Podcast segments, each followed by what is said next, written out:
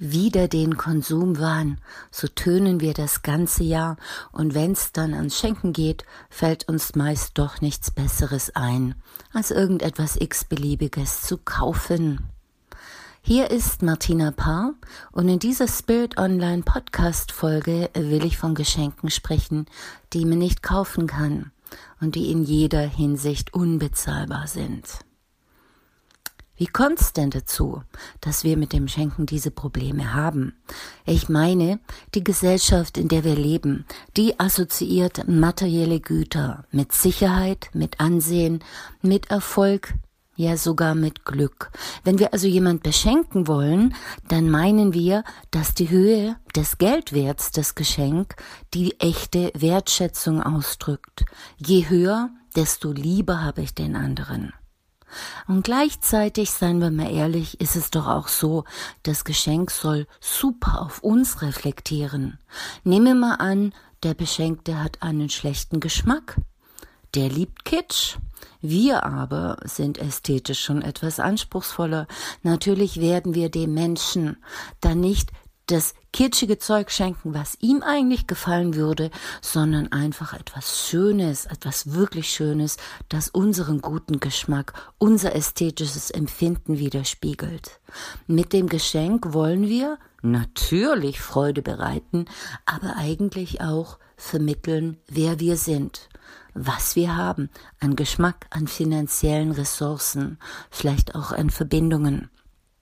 Und dann, dann nimmt die Beschenkte den Gegenstand und stellt ihn irgendwo hin, wo er anstoppt. Vielleicht hat sie ihn ja schon, vielleicht freut sie sich nicht wirklich oder sie hätte ihn lieber in einer anderen Farbe gehabt oder findet ihn nett, weiß er genau, sie wird ihn niemals gebrauchen können, weil, ja, Hauptsache, wir haben es geschenkt, oder?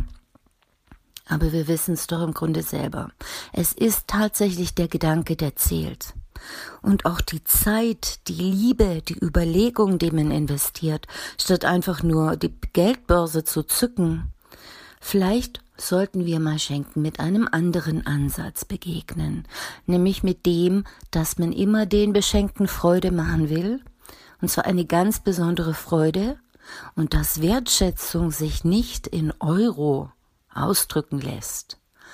Vielleicht also mal Geschenke machen, die von Herzen kommen und die kein Geld kosten, die aber wirklich Freude bereiten. Und das sind alles Geschenke, die für mich in den Bereich Hilfe, Zeit, Unterstützung und Liebe fallen. Und wenn man so schenkt, wird man feststellen, am Ende beschenkt man sich eigentlich auch selbst damit. Hilfe schenken. Bei jedem bei uns gibt es alltägliche Arbeiten, die uns nur schwer von der Hand gehen. Und jeder, der uns gut kennt, der weiß, welche das sind. Ich beispielsweise, ich bin richtig mies darin und bekomme regelrecht schlechte Laune, wenn ich Knöpfe annähen muss. Ein Freund von mir, dessen Wohnung picobello ist, hat immer dreckige Fenster. Er mag's überhaupt nicht, Fenster zu putzen. Wer uns also kennt und wer uns wohlgesonnen ist, der könnte uns vielleicht als Geschenk anbieten, diese lästigen Dinge abzunehmen. Da könnte ich sagen, pass auf, einen Monat lang bügel ich dir deine Hemden. Oder könnte sagen, ich gehe mit deinem Hund Gassi, wenn es bei dir zeitlich mal eng wird, oder ich weiß, im Moment hast du Probleme mit den Kniegelenken. Es gibt auch viele Arbeiten, die allein nicht besonders einfach zu machen sind. Wer schon mal ein Ikea-Regal aufgebaut hat, der weiß, wovon ich rede. Aber auch Sachen wie Arbeiten, die man ungern in Angriff nimmt. Auch die profitieren davon, wenn sie zu zweit angeht. Ein Beispiel. Endlich mal den Keller entrümpeln. Das hat man schon seit Ewigkeiten vor. Man kommt noch nicht dazu. Man kann sich nicht überwinden, weil es eine unangenehme Aufgabe ist. Zu zweit kriegt man's hin. Oder den Schrank durchgehen und alles aussortieren, was man nun tatsächlich schon seit langer, langer Zeit nicht mehr getragen hat. Auch da super Geschenk, so etwas anzubieten. Manchmal sind es auch nur ein paar Streicheleinheiten, zum Beispiel eine schöne Kopfmassage Oder vielleicht auch die Maniküre für eine liebe Freundin, die lackierte Nägel einfach liebt, aber immer wenn sie es selber ausmacht, hat man das Gefühl, sie ist in ein Blutbad geraten. Also, mal überlegen, was kann der Mensch, den du beschenken willst, wirklich gerade gut brauchen. Zeit kann eigentlich immer jeder gebrauchen, oder? Ich habe das Gefühl, im Moment haben wir alle davon zu wenig. Also lade nicht ins Lokal ein, sondern koch selber. Und zwar genauso, wie es der Mensch, den du damit beglücken willst, liebt. Und wenn er meint, zu seinem Kabeljau möchte er gerne Rotwein trinken, dann soll er Rotwein trinken.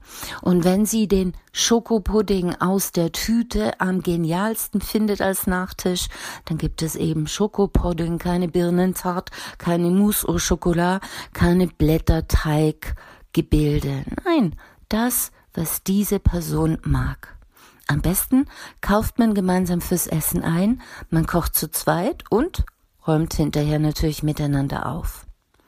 Dann gibt es auch gerade heute viele Menschen, die allein sind. Das sind nicht immer nur die Alten oder die Single oder die, deren Kinder gerade aus dem Haus sind.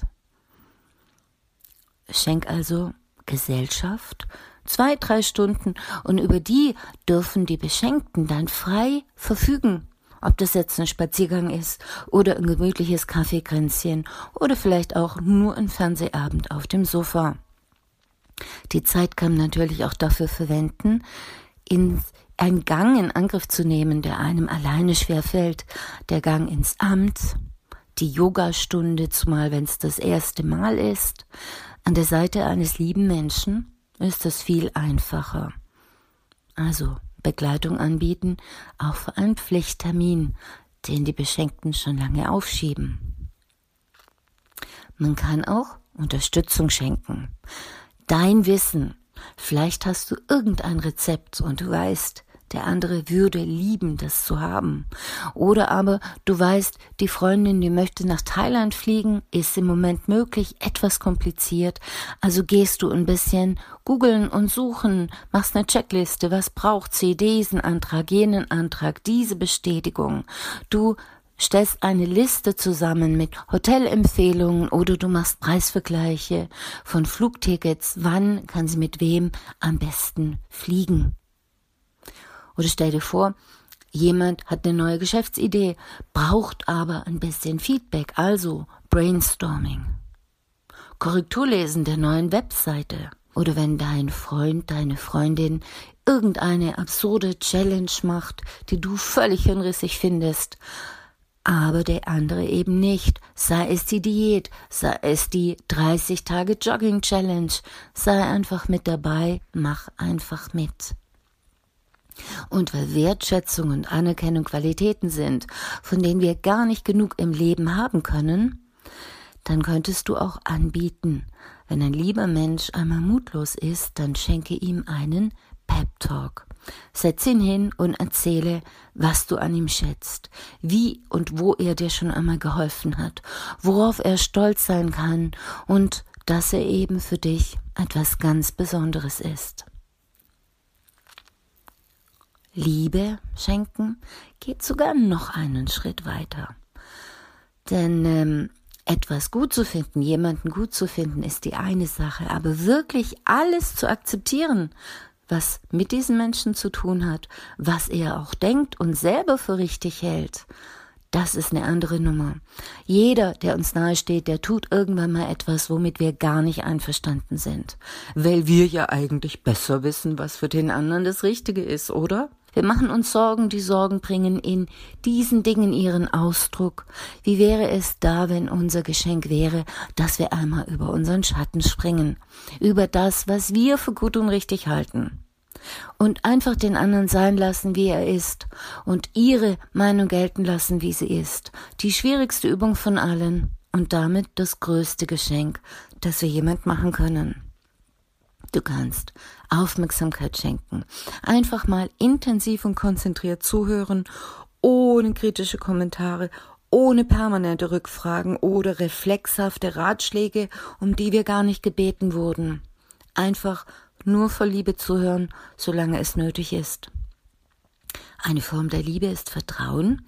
Oh, wir alle kennen das Wort jemandem Vertrauen schenken. Wie schenkt man Vertrauen, wenn es darauf ankommt? Ein Beispiel? Dein Sohn will zu einer Europatour mit seinem besten Freund aufbrechen und der ist deiner Ansicht nach der größte Chaot von allen. Schenk's dir. Vertrau den beiden jungen Männern, dass die eine gute Tour hinlegen. Du hast deinen Jungen ja gut erzogen. Oder deine Freundin will ihrem Ex eine zweite Chance geben und das ist ein großer Fehler, findest du. Das ist Beweis ihrer Naivität. Schenk dir diese Rückmeldungen. Vielleicht muss deine Freundin diese Erfahrung einfach ein zweites Mal machen, um wirklich überzeugt zu sein, dass hier die Liebe nicht die Dynamik der schlechten Beziehung überwiegt. Dein Bruder will sich selbstständig machen, du glaubst nicht daran, dass man in dieser Nische Geld verdienen kann. Kannst du ihm sagen. Und wenn er dann sagt, ich möchte es aber trotzdem machen, dann entscheide dich dafür, ihm bewusst Vertrauen zu schenken und sage, ich traue es dir zu, es ist deine Entscheidung, ich vertraue dir. Und das Allerhöchste, das wäre dann auch Verzeihung zu schenken. Dein Verzeihen auch und gerade wenn uns jemand wirklich sehr verletzt hat, auch und gerade wenn dieser Mensch noch nicht einmal dran denkt, uns überhaupt um Verzeihung zu bitten, das mag sehr schwer fallen, gelingt garantiert auch nicht auf Anhieb, aber es ist einem Versuch wert. Und das wird dann nicht nur für diese, sondern auch für uns selbst ein großes Geschenk sein. Also probier es einfach mal aus. Und dann schreib uns doch, wie es dir damit ergangen ist. Alles Liebe.